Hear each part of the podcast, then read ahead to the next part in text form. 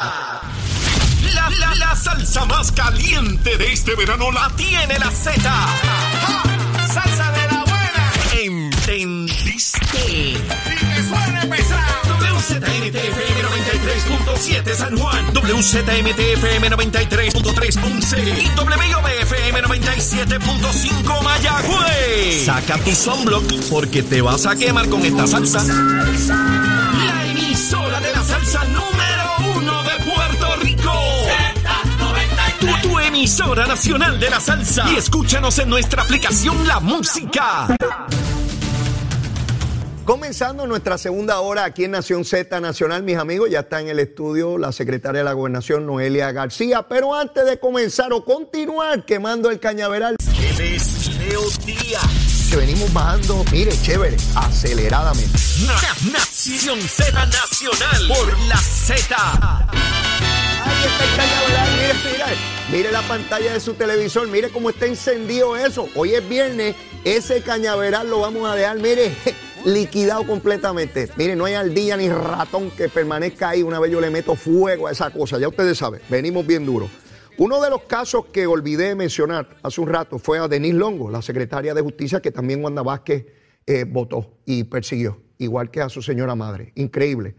Eh, pero bueno, quiero darle la, la bienvenida a la secretaria de la Gobernación de Puerto Rico, Noelia García. Secretaria, saludos, buen día. Saludos, Leo, a ti a todo el que te sintoniza. Gracias, gracias por estar con nosotros, secretaria. Hace un tiempo ya había pensado eh, invitarle porque me parece importante que repasemos asuntos que son medulares en términos de- del gobierno, particularmente sobre la reconstrucción de Puerto Rico, que, que tanto se ha hablado y que están los recursos que se han agenciado eh, para ello. Y quisiera comenzar con el área que tiene que ver con nuestro sistema eléctrico, secretaria. Eh, estamos, como sabemos, con un sistema no solamente obsoleto, que se descuidó por décadas, que un huracán lo devastó, o dos huracanes devastaron, que, los recursos de FEMA pues, han sido no solamente lentos, sino altamente burocráticos. Hay unos más de 9 mil millones de dólares asignados para, para ese propósito. Y me gustaría que, que miráramos esto en términos de, para empezar, ¿dónde estamos con relación a la reconstrucción de ese sistema, secretario? Pues mira, sí, son sobre 10 billones de dólares que se van a invertir en el sistema. Tenemos que entender de dónde venimos, dónde estamos y hacia dónde vamos. Y para hacer ese análisis completo, eh, eh, como tú bien dices, venimos de un sistema eh, fracturado. Y, comenzamos sencillamente a identificar cómo podemos llevar el sistema a otro lugar. Y la operación y el mantenimiento y el manejo es bien importante y la gerencia de cómo se hace. Así que se integró pericia internacional para llevar el sistema de Puerto Rico a otro nivel. El proceso es lento. Eh, mira, pues, pues la realidad es que no es inmediato y si queremos algo inmediato, necesitamos entender que los fondos que tenemos son fondos federales y son altamente restrictos, así que tenemos que seguir todas las normas para que no nos eh, eh, quiten ni un solo dólar, ni que haya que restituir un solo, solo dólar. Lo importante es que ya empezamos y que no vamos a parar. Eh, la sustitución o la, trans- la transformación del sistema va a durar entre 5, 7, 10 años, pero empezamos, empezamos a eh, eh, diseñar las nuevas subestaciones, eh, todo el tendido eléctrico, todo lo que son los cables, los postes, las subestaciones, todo eso se, está diseñando y se va a ejecutar para que todo sea nuevo. Pero mientras tanto, la respuesta a lo que son las averías tienen que ser más rápidas en la eventualidad y mientras más pasa el tiempo, pues más averías hay y ciertamente tenemos que reforzar la cantidad de brigadas que hay para poder atender lo que hoy se pierde.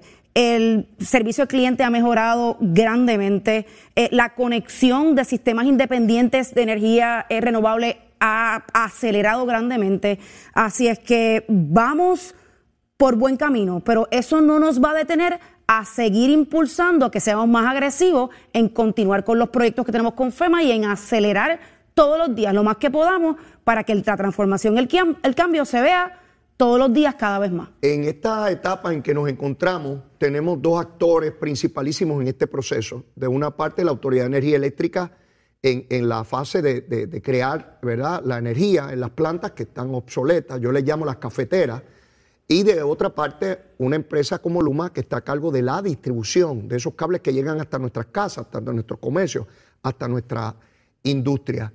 Hay un proceso caminando en estos momentos sobre la deuda de la Autoridad de Energía Eléctrica. La juez Swain ha dado un tiempo adicional para que se logre un acuerdo con los acreedores. Y, le pregunto, ¿en qué etapa nos encontramos con relación a la privatización de, de esas plantas si una cosa está sujeta a la otra? Si hasta tanto no se logra un acuerdo con los bonistas, no habrán entidades interesadas o adjudicándose las plantas, o si son procesos separados y cada una corre indistintamente de la otra. Y es importante ver, no es una privatización, Ok. porque la privatización incide en que los terrenos y la propiedad va a ser de otros, no. Es una alianza y los terrenos y la propiedad va a continuar siendo del gobierno. Vamos Ya. a atraer empresa privada para que nos ayude a hacer lo que el gobierno por muchos años no ha hecho súper bien.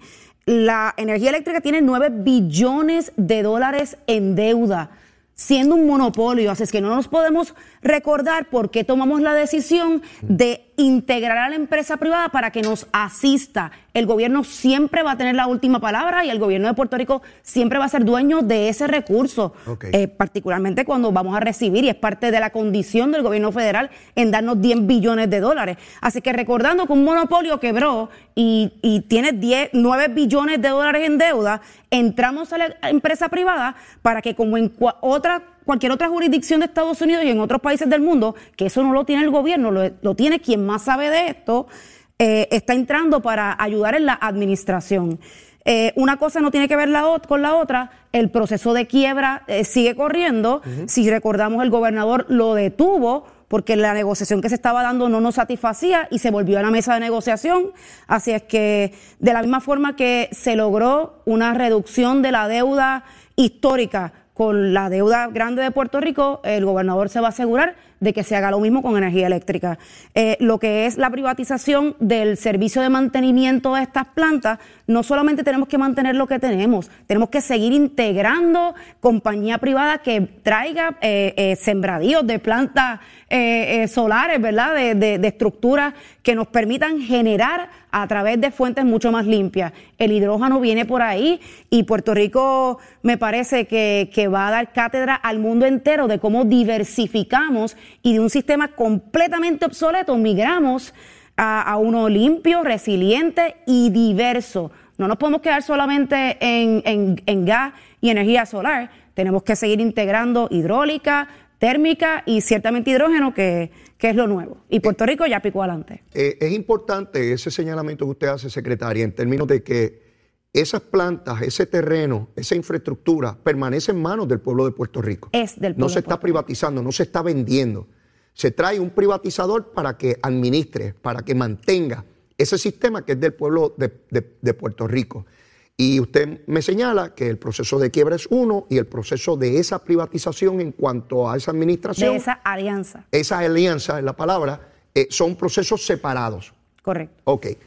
Una vez se dé ese proceso, ¿cómo se haría para que eh, puedan tanto Luma como esa nueva entidad, eh, debo entender que es una sola entidad, ¿verdad? Para la, o, o más de una. No necesariamente tiene que serlo, pueden seguir integrándose distintos eh, generadores de energía, pero en este momento el proceso de la alianza de la P3 entiendo que hace- eh, está por seleccionar solamente uno en este momento. ¿Cómo se toma en cuenta la integración o interrelación que debe haber entre ese privatizador en esa alianza con Luma? Le pregunto eso No es privatizador, Bueno, es manejador. el manejador, de ut- utilizar los términos, tengo que, tengo La- que relacionar la bien los términos. estructura siempre va a ser del pueblo de Puerto Rico, eso es bien importante. Este manejador, secretaria, porque algo yo noto aquí, noto a la Autoridad de Energía Eléctrica hablando por un lado, veo a Luma hablando por otro, veo al negociado de energía por otro, y, y lo que no quisiera es que al final haya eh, eh, este overlapping, esta cosa donde uno dice una cosa, el otro dice otra, y necesitamos tener la certeza de qué está ocurriendo en cada momento.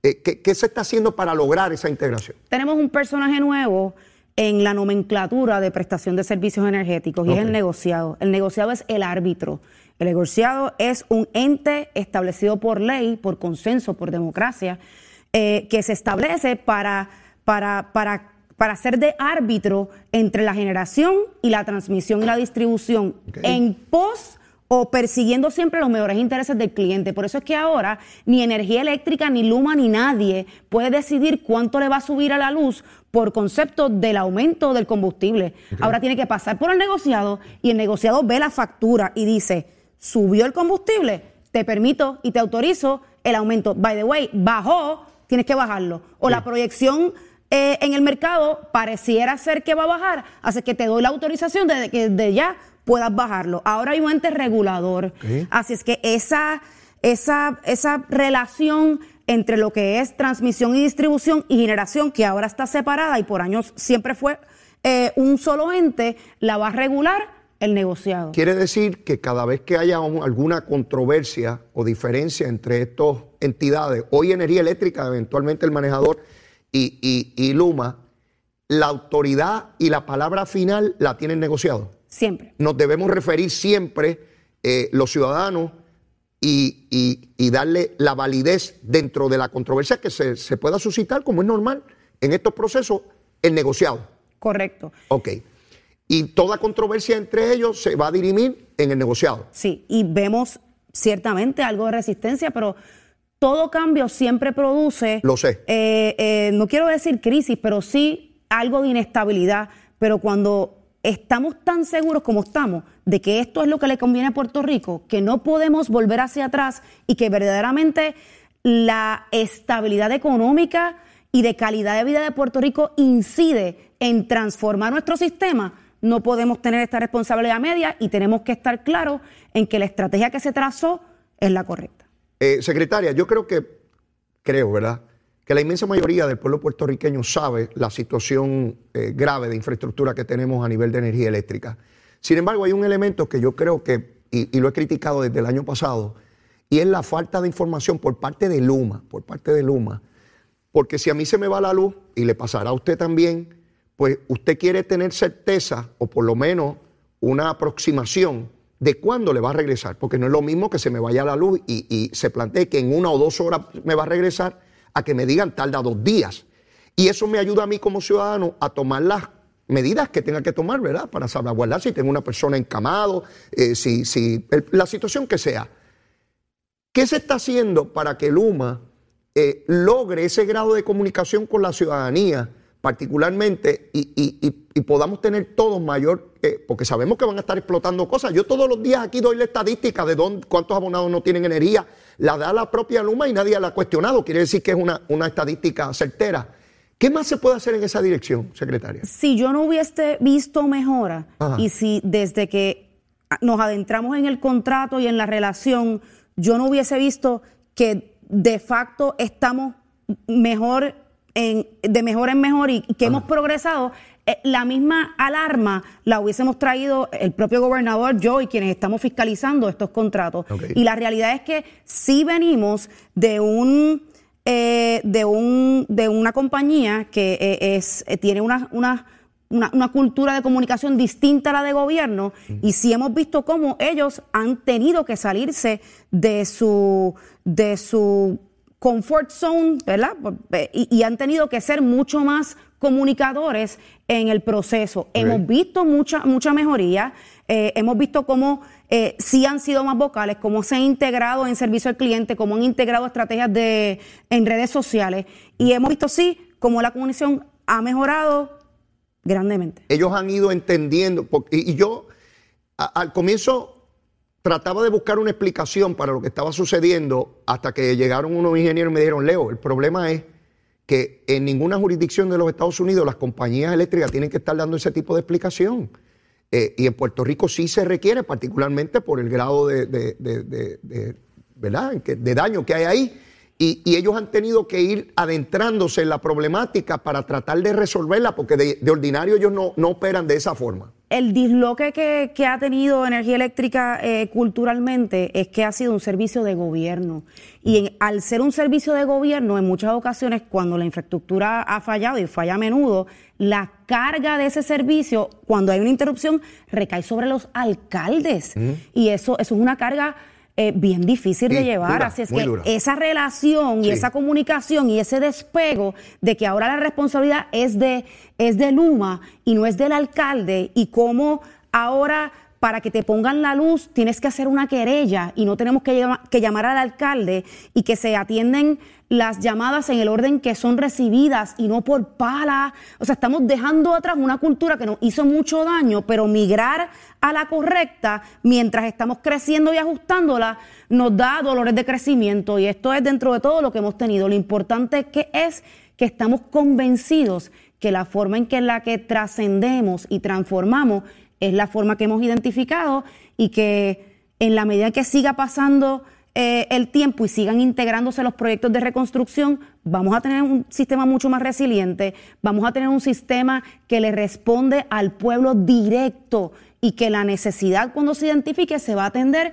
por su justa perspectiva y no por nada que tenga que ver con una gestión de gobierno o partidista o Claro. mucho menos, ¿verdad? Claro. Este volver al, volver al pasado. Secretaria, ¿y usted mantiene fiscalización de esta contratación? La realidad es que el negociado, P3, Fortaleza, el, sistema ener- energético es una prioridad para el gobernador eh, y para el pueblo de Puerto Rico y precisamente por eso es una prioridad para nosotros. Así es que todo lo que tengamos que hacer todos los días para empujar y seguir eh, estimulando que esto se dé y que verdaderamente siga se siga transformando el sistema eh, es, es la prioridad número uno todos los días. Secretaria, eh, en medio de toda esta crisis, de la quiebra, de la Junta de Supervisión Fiscal, aún con todas esas, ¿verdad? Todas esas cargas tan inmensas, aquí se han producido unos aumentos históricos eh, en el área, por ejemplo, del magisterio, mil dólares mensuales adicionales en el cheque de cada maestro puertorriqueño es algo inmenso, ¿verdad? En el sistema público, quiero decir y otros servidores públicos. Sin embargo, todavía hay áreas que hay que atender y se estuvo discutiendo y se continúa discutiendo esta necesidad de médicos, asistentes para los médicos. Vimos la situación en centro médico donde estos eh, técnicos que ayudan a los cirujanos eh, pues ganan el, el mínimo federal, ¿verdad? Incluso pueden incurrir en responsabilidad civil si ocurre un caso de mala práctica, ¿no? Y uno pagándole eh, el mínimo. ¿Qué cosas se están haciendo para lidiar con esta situación tan, tan crítica? La quiebra quedó atrás y el progreso, Puerto Rico lo va a empezar a ver, yo creo que ya lo está empezando a ver. La primera prioridad que tenía el gobernador cuando llegó es compartir ese progreso con nuestros empleados públicos. Es imposible dar servicios de calidad si el recurso más importante del gobierno no se atiende.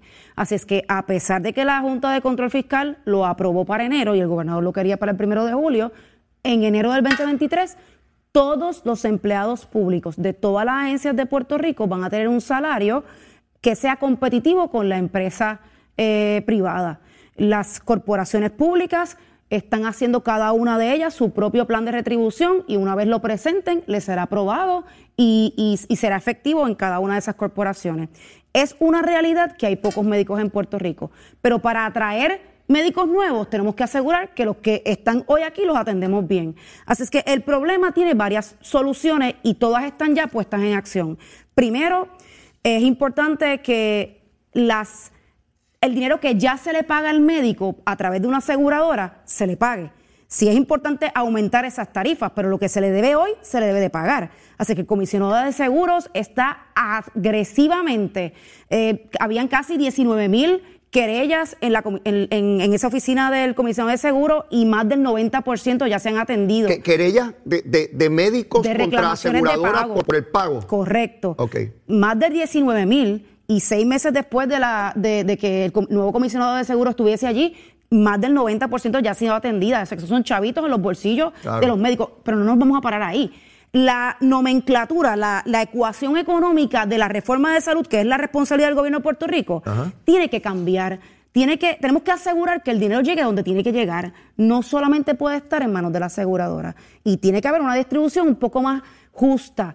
Eh, tiene que haber una mejora y un aumento en la calidad y en la cantidad de servicios que se le ofrece al paciente. Pero tiene que también haber una mejor retribución a los médicos de aquí de Puerto Rico. Cuando tú comparas lo que una aseguradora le paga a un médico de Puerto Rico y versus en cualquier otra jurisdicción, están bien por debajo y esa ecuación tiene que cambiar y en eso estamos. Y empezamos por el gobierno, que es nuestra responsabilidad. Y ACES ya está en negociaciones con las aseguradoras para hacer eso, pero no nos podemos quedar ahí. La asistencia técnica que tienen esos médicos en las salas, en los hospitales, eh, también necesitan remuneración. Así que todas esas agencias y todas esas corporaciones públicas que están relacionadas a la industria de la salud, si son agencias, van a tener eh, un aumento en enero y las corporaciones públicas tan pronto lleguen a acuerdos con las uniones eh, y, esos ¿verdad? directores de esas corporaciones públicas van, a, van a progresar. Y usted, usted me señala que esos planes de retribución, debo decir, eh, esos aumentos. Y esos aumentos están para enero del año entrante. Todas las agencias del gobierno de Puerto Rico van a tener una, sus, todos los sueldos de todos los empleados públicos de Puerto Rico se van a equiparar a la empresa privada. Y cuando usted me plantea eso, ¿ya eso está acordado con la Junta de Supervisión Fiscal? ¿No hay oposición? No, lo que se está haciendo es llevando a escala esos puestos, haciendo las comparaciones periciales de recursos humanos y eh, de los puestos actuales con los puestos de eh, en comparación con la industria. Hay unas agencias que están bien rezagadas, familia, salud. Eh, hay muchas agencias que están rezagadas, hay otras y hay otras corporaciones públicas que estaban más o menos equiparadas. casi todos los empleados públicos de las agencias de gobierno van a experimentar un aumento positivo. Después de la pausa, secretaria, quiero ir con usted relacionado con la Junta de Supervisión Fiscal. Eh, ya no está Jaresco allí, eh, todavía no se ha nombrado un nuevo director o directora ejecutiva, la Junta sigue haciendo su trabajo, eh, hay una amenaza directa a invalidar las enmiendas a las leyes laborales, quiero ver por dónde va ese asunto, qué otros eventos importantes se están discutiendo en este momento con la Junta, que sea importante comunicarle al pueblo de Puerto Rico y ver el impacto que pueda tener para, para el gobierno y los ciudadanos en general. Pero todo eso lo vamos a hacer después de la pausa, secretaria. Y hay algo que nosotros le pedimos aquí todos los días a todos los invitados cuando venimos de esa pausa. Y es que hagan una recomendación de almuerzo. Así que usted vaya pensando detenidamente qué usted le va a recomendar de almuerzo al pueblo de Puerto Rico un viernes al mediodía. Pero mire. Y ya yo tengo hambre. Ah, pues muy bien. Después de la pausa, yo. Hablándole claro al pueblo. Nación Z Nacional, soy Leo Díaz. Buenos días a todos. Leo Díaz, en Nación Z Nacional, por la Z. Ahí está, mire en pantalla, mire, mire lo que queda del cañaveral. Mire, mire esa columna de fuego ahí gigantesca, mi hermano. No queda casi nada ya. Y ya han visto que la secretaria de la gobernación, Noelia García, también sabe quemar el cañaveral. Secretaria, ya yo le advertí, le dije que a las nueve y media todos nuestros invitados hacen su recomendación de almuerzo y todo Puerto Rico está pendiente a ver qué usted va a recomendar ahora. Dígame. Pues mira, tuviese podido decir una serenata de bacalao con vianda, pero de verdad, de verdad, lo que quiero es un hot dog de carrito con una cola champán. en, la parte sur del Capitolio hay un carrito que lleva muchos años allí y yo paso bastante. Y, no me diga que esa es la recomendación de usted. Un hot dog de carrito con papitas, con chili, con cebollita, con todo. Oh, hace tiempo que no me jampeo uno de esos bien sabrosos. Tremenda. Mire, eso está accesible en todas partes, sumamente económico e igualmente sabroso. Usted el colony o con cola champán. Y ya ustedes saben, lo que está en el viejo San Juan o de camino allá, ya la secretaria le dijo dónde pueden accesarlo de manera con una colita champán. Bien oh, fría. Oh, bien, fría, tremendo. Esa es la recomendación. Mire, me, escribió eh, Miriam Domínguez, me envía hasta una foto de un árbol de pana, lleno de pana ahí. Pana con bacalao, recomienda ella. Pero ya saben, la recomendación de la secretaria es económica y rapidita y sabrosa. Sabrosa. Secretaria, me escriben algunos médicos, también en las redes sociales, preguntándome, médicos generalistas, me señalan que la mayor parte de los médicos que atienden los casos en Puerto Rico son generalistas, sin embargo, el 4% en contribución solamente para los especialistas. Yo sé que hubo legislación para incluir a los médicos generalistas, pero la Junta se opuso. ¿Eso permanece así? ¿Hay oposición? Pues sí, pero te soy sincera, el 4% es una buena estrategia y se tiene que complementar con todo lo que estamos haciendo, pero aquí la clave es, no es que necesariamente ellos paguen menos de contribuciones, es que podamos pagarles más. Ok. Así es que tenemos que trabajar a las dos a la vez, eh, pero, pero sí, eso lo detuvo la Junta. Ok. Eh, eh, habría que eh, posiblemente presentar legislación nueva. Lo que pasa es que en la medida en que el dinero sale de lo que deja de ganar el gobierno, pues interfiere la, la- la Junta. Pero si nos ponemos creativos y ponemos y ajustamos la ecuación donde a través de, de lo que ya eh, está establecido, primero se le paga lo que se le debe y segundo se le paga más de lo que las aseguradoras mismas cobran por, el, por, el, por la prima, eh, yo entiendo que esa es la clave. Eh, le planteaba antes de la pausa lo conflictivo, ¿verdad? Que es la relación con la Junta eh, en términos de las determinaciones de política pública que se toman versus lo que la Junta entiende debe ser esa política pública.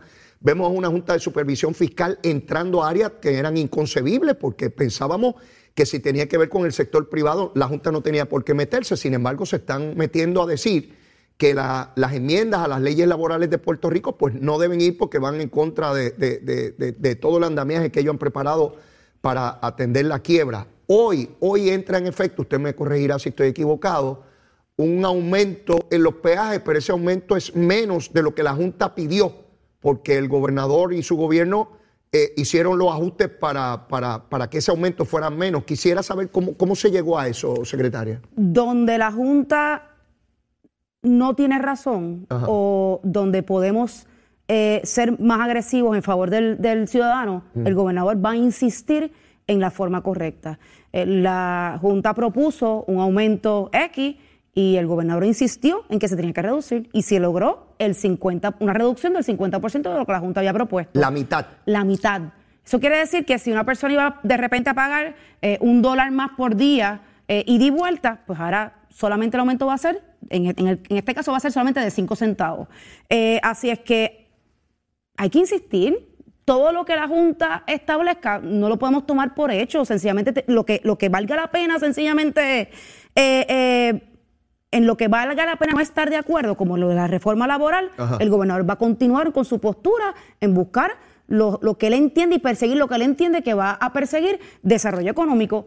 Precisamente eh, la reforma laboral, eh, el gobernador no coincide con la Junta en que esto va a lacerar el desarrollo económico, todo lo contrario. Nosotros tenemos billones de dólares que hay que mover. ¿Qué necesitamos? Mano, ¿a quién hay que estimular de que se salga de la, eh, de la, del ejercicio, ¿verdad? De, de, de servicios y de, y de trabajos eh, que no están, eh, que, que son subterráneos o que son ajenos a lo que debe ser la ley y el orden. Sí, la Pues economía entonces, informal. Hay que, hay que atraerlos a, a- a- a la economía formal. Y estos son estrategias y hay beneficios que pudieran estar atrayendo y que deben de atraer a ese empleado que está eh, fuera de la economía formal para que se integre y así pague taxes y sea parte de la solución y no del problema. Y, y tiene que ser, eh, ¿verdad? Un tanto complejo tomar esa determinación, porque en el caso donde hay diferencias irreconciliables, como es este, y el gobernador se mantiene firme. Con mucho respeto. eh, eh, finalmente es el tribunal el que tiene que adjudicar si quién tiene la razón. Y, y el grave problema que encaramos ahí es que los abogados de ambas partes los paga el pueblo de Puerto Rico, ¿verdad? Y el gobernador tiene que ser muy cuidadoso de, de- de qué controversia finalmente lleva hasta allá, porque le cuesta al gobierno de Puerto Rico. El gobernador se ha expresado y le ha dicho a la Junta, eh, vamos, vamos a tener un tiempo para verificar si verdaderamente este, esta integración a la reforma la- laboral la será o no. Vamos a tener un periodo de prueba, vamos a ver cómo nos va, a que nos va bien. El gobernador apuesta a que nos va a ir bien. Y como no hay data que sustente que puede ir en deterioro, pues tenemos que probarnos si esa estrategia verdaderamente va a tener el efecto que el gobernador está seguro que va a tener. Así es que pudiéramos no tener que ir a los tribunales y la Junta pudiera sencillamente darse la oportunidad, darle la oportunidad a Puerto Rico de tratar la estrategia que el gobernador identificó. Secretaria, moviéndonos a otro tema, eh, el fondo famoso de equiparación que le provee recursos a los municipios, particularmente los más pequeños, los, los que menos recursos generan, pues ha sido motivo de discusión ya por, por muchos años, ¿no? Y la Junta de Supervisión Fiscal insiste en eliminar este fondo, lo cual llevaría a una gran parte de los municipios de Puerto Rico sencillamente a la quiebra, a cerrar sus puertas. No tendrían dinero ni siquiera para pagarle el salario al alcalde, vamos. Eh, Sé que el gobernador ha hecho unos esfuerzos por, por mantener el fondo, por, por allegarle los recursos a esos municipios, pero siempre eso es de año en año, no, no, hay, no se ha logrado un mecanismo permanente en, esa dirección. ¿Qué, ¿Qué me puede decir sobre eso? Pues mire, una de las prioridades en el presupuesto eh, eh, que estableció el gobernador era mantener el fondo de equiparación para los eh, municipios. Independientemente si eso pasaba o no, él se aseguró que el año pasado y este año tuviesen lo que no se les pudo dar a través de fondo ARPA. Así es que el gobernador se aseguró de identificar, entiendo que eran 50 millones de dólares para el año pasado y 50 millones de dólares para este y sustituir eh, lo que la Junta había quitado. Y para este presupuesto, eh, él había eh, reinsertado e- este fondo. La Junta terminó anulándolo, pero sí dispuso en presupuesto unas alternativas eh, para balancear, ¿verdad?, eh, los gastos de inflación y los municipios sí se vieron retribuidos, no de la igual forma que el gobernador había sugerido, pero sí hubo un, balance económico en donde se le pudo inyectar a cada municipio eh, eh, sustitución, ¿verdad? Lo que fuera el fondo. De todas maneras, el gobernador reconoce que el municipio es un brazo ejecutor del gobierno y no se pueden quedar rezagados.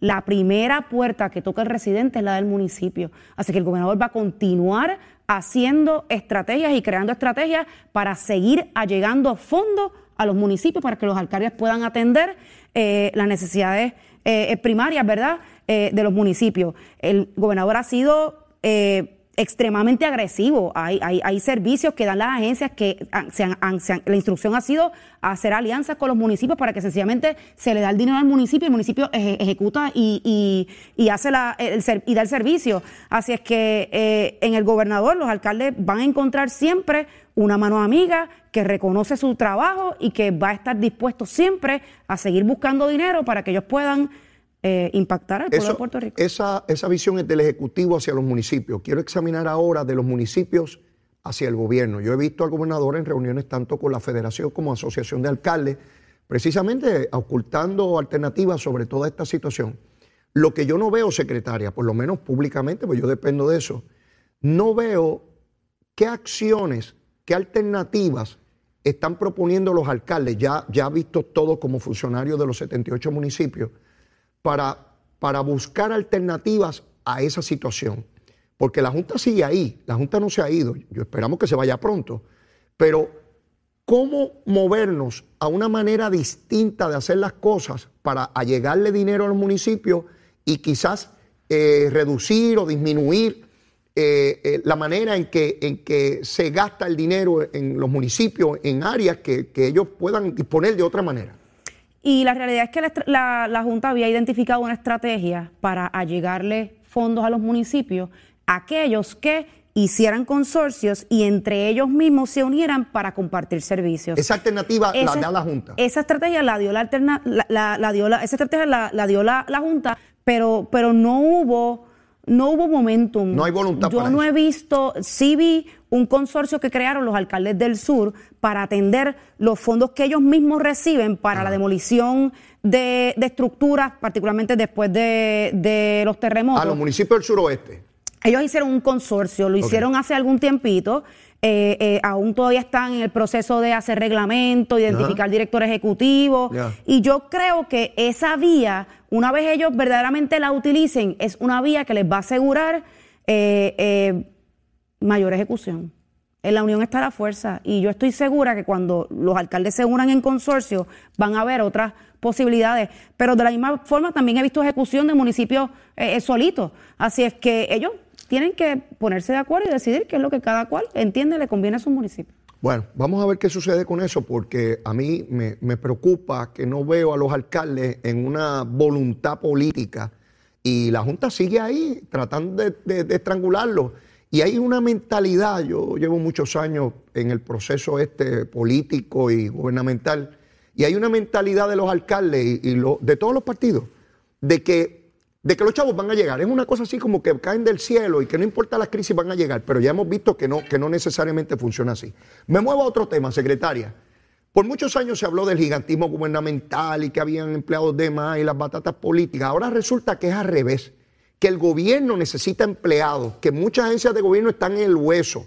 eh, porque mucha gente se jubiló ante la crisis en los planes de, retiro eh, y la falta de recursos en los mismos. Y el personal especializado que llevaba años se fue, hay un personal nuevo que no tiene ese conocimiento o ese expertise. Se hacen esfuerzos por reclutar personas, pero sabemos el asunto de los salarios. Se han creado leyes, como por ejemplo en el Departamento de Educación, para que maestros retirados puedan volver al salón de clases a dar, a dar la enseñanza. He escuchado al gobernador hablar, mire, tenemos un problema de estar reclutando compañías para que nos provean empleados, porque la Junta nos dice que no podemos tener empleados permanentes porque tenemos un gasto recurrente, para la misma vez eso nos sale más caro que tener un, un empleado. ¿Dónde estamos ahí, secretaria? Sé que ahorita me tocó la reclasificación y los aumentos, pero en términos de personal, que, que por ejemplo uno ve una dependencia de gobierno que no puede ejecutar como debería por falta de personal. Pues el gobierno viene de tener cerca de 200 mil empleados y el último número que recibí en estos días estamos en 98 mil. Así es Wow. que había una reducción de más del 100%, del, del, del 50% eh, de la cantidad de empleados. Lo que pasa es que no podemos, si seguimos haciendo lo mismo, llegamos a los resultados, a los mismos resultados. Así es que tenemos que transformar la forma y manera en que la- las agencias dan el servicio. Eh, ciertamente nos tenemos que acercar a, a la digitalización y eso nos lleva a que eh, tenemos que empezar a traer otro tipo de empleado. El que tenemos lo vamos a abrazar, lo vamos a remunerar adecuadamente, pero tenemos que empezar a eh, digitalizar nuestros servicios. Yo siempre he dicho que la, reconciliación entre el gobierno y el ciudadano va a venir por la digitalización. Hoy eh, hay muchas menos críticas en Hacienda por Suri. Hoy hay muchas menos críticas a Dito por Sesco Digital. Y así tenemos que seguir transformando el gobierno, porque hay ya servicios que se pueden hacer a través de la, tecnología. Y esa es la clave. El gobierno está invirtiendo millones, lo que pasa es que todo no se hace ni se ve de la noche a la mañana.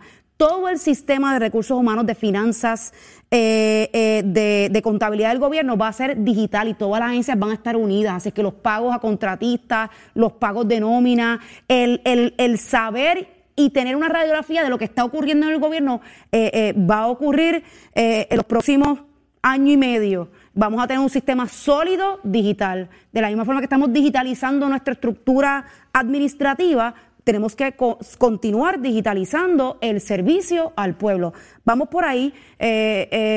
La Junta a veces se ha puesto dificilita, pero, pero en términos de digitalización, ahora lo que tenemos que empezar a contratar eh, son gerentes para supervisar el trabajo que se hace, asegurarnos que cambiamos el flujo de los procesos, que integramos digitalización, pero nos acercamos más a la eficiencia.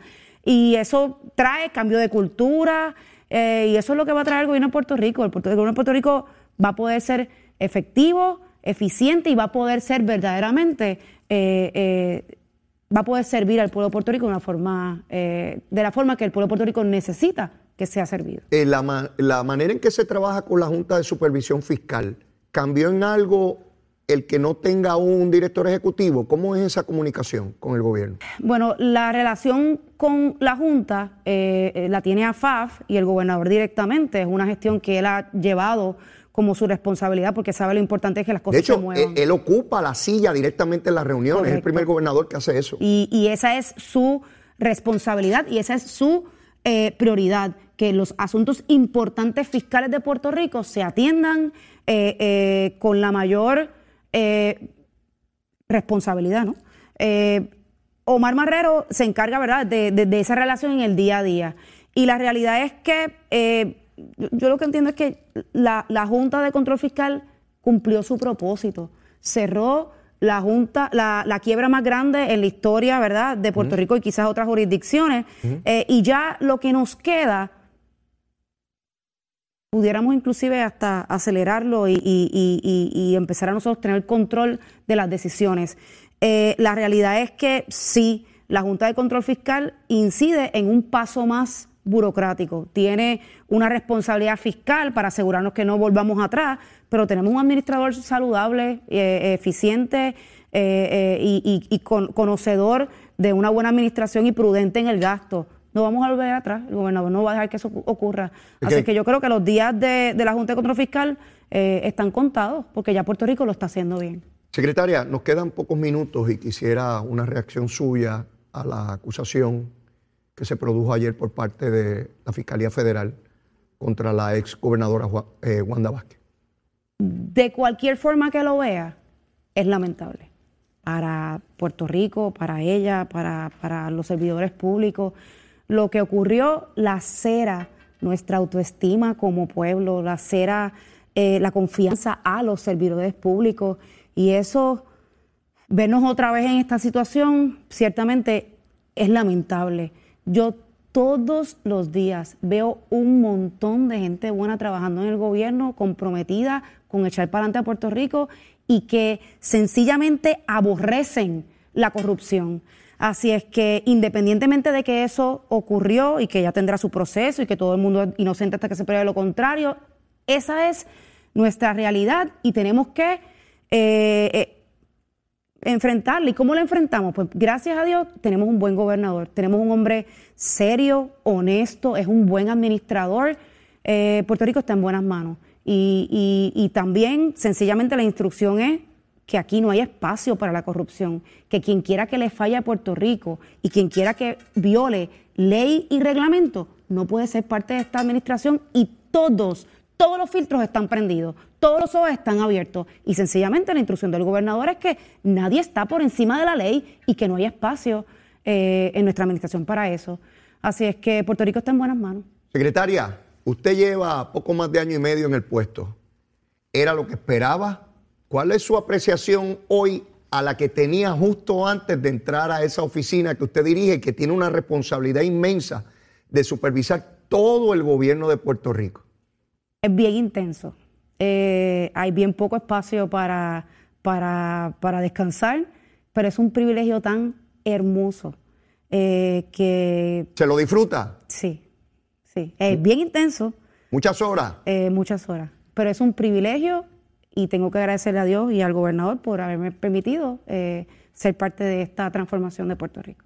Secretaria, agradecido enormemente por su comparecencia. De tiempo en tiempo la voy a estar invitando para que repasemos por dónde van los asuntos. Se nos quedan un montón de temas, ¿verdad? Porque estaríamos horas aquí discutiendo todos los temas que tienen que ver con el gobierno de Puerto Rico y con los cuales usted tiene que estar atendiendo todos los días. Usted quema, usted quema más cañaverales que yo, porque usted tiene que estar atendiendo incendios todos los días y todo el mundo quiere que cuando llega a su oficina a resolver algo que lleva 30 años que nadie ha resuelto y quiere que usted lo resuelva retroactivamente. hay un gran equipo, no estamos solos, hay un montón de gente buena. Gracias, secretaria. Éxito. Éxito en su encomienda. Bueno, ya en los minutitos finales el presidente Biden logra llegar a unos acuerdos en el Senado Federal para mover parte de su legislación más importante, desesperadamente porque tiene las elecciones de medio término encima, así que parece que va a mover alguna legislación, no con todo el alcance que él esperaba, pero se empieza a mover. De otra parte, en la Cámara todos ustedes saben que está pendiente la aprobación del proyecto sobre el estatus de Puerto Rico. Están los cabilderos a todos los que están a favor y los que están en contra. Vamos a ver quién prevalece. Será en septiembre que tendremos la oportunidad de ver cómo se desarrolla este asunto. Pero mire, hoy es viernes, yo no tengo tiempo para más. Miren, pórtese bien, pórtese bien. Y por supuesto, el ruego, la súplica de siempre, si usted todavía no me quiere, quiérame, que soy bueno. Mire, un papito chulo, seguro que sí, quiérame, que soy bueno. Y si ya me quiere, quiérame más, quiérame más, siempre se puede querer. Yo los adoro a ustedes, no puedo vivir sin ustedes, los quiero, pues si los quiero, ¿qué voy a decir? Me sale de aquí del corazón. Miren, pórtese bien, que disfruten enormemente este fin de semana, con mucho cuidado, por supuesto. Mire, besitos en el cutis para todos. Un abrazo grande, los voy a echarle menos, pero ya el lunes, con la ayuda de Dios, regresamos. Llévatela, chero.